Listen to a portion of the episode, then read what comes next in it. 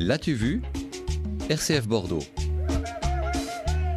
La chronique BD, Claire Villecozic. Et alors aujourd'hui, vous nous avez annoncé une euh, BD au sein de l'espionnage et du contre-espionnage. Il va falloir démêler le vrai du faux dans l'album euh, du jour. Dans les pages qui suivent, tout n'est pas entièrement vrai, mais tout n'est pas entièrement faux. Cette phrase, on la trouve en exergue de ce bel album de 170 pages.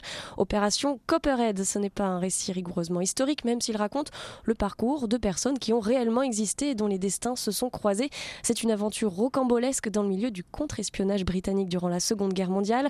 On suit le tournage d'un film de propagande avec deux grands noms du cinéma, David Niven et Peter Ustinov, mais aussi leur recrutement d'un sosie, sa formation en tant qu'acteur. On y croise aussi des espions qui retournent leur veste et même des acteurs devenus militaires qui rejouent les acteurs pour l'armée. Bref, la frontière entre réel et fiction, vérité et mensonge disparaît derrière le London Fog, ce brouillard britannique.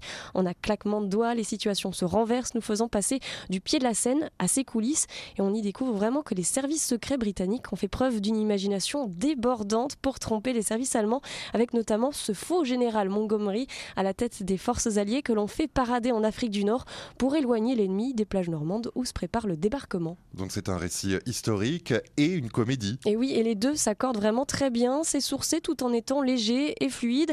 Certaines pages accueillent même de courts extraits de biographie d'un des deux acteurs cités tout à l'heure, ainsi que de cet homme, Clifton James, qui rêvait de cinéma et n'aura eu finalement pour unique que de jouer son propre rôle dans un film intitulé I Was Monty's Double. J'étais le double de Monty, c'est le diminutif de Montgomery.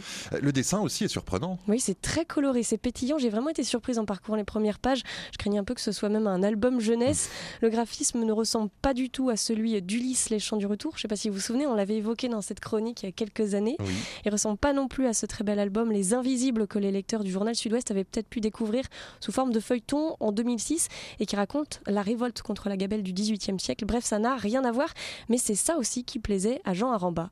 Je suis venu au dessin assez tard, donc je, cherche toujours euh, à la fois des choses qui m'inspirent et des choses qui me sont utiles, qui me sont des béquilles pour construire euh, des anatomies, des décors, des, choses euh, qui désobéissent en quelque sorte au dessin académique. Et c'est vrai que je me suis pris de, passion pour ce dessin très stylisé des années 50. En travaillant sur Ulysse, j'avais découvert ce, couple d'illustrateurs, les Provensen, couple américain, ce qui est rare, qui dessinaient ensemble qui avaient illustré la mythologie de façon très stylisée. Ils ont fait beaucoup de travaux publicitaires aussi.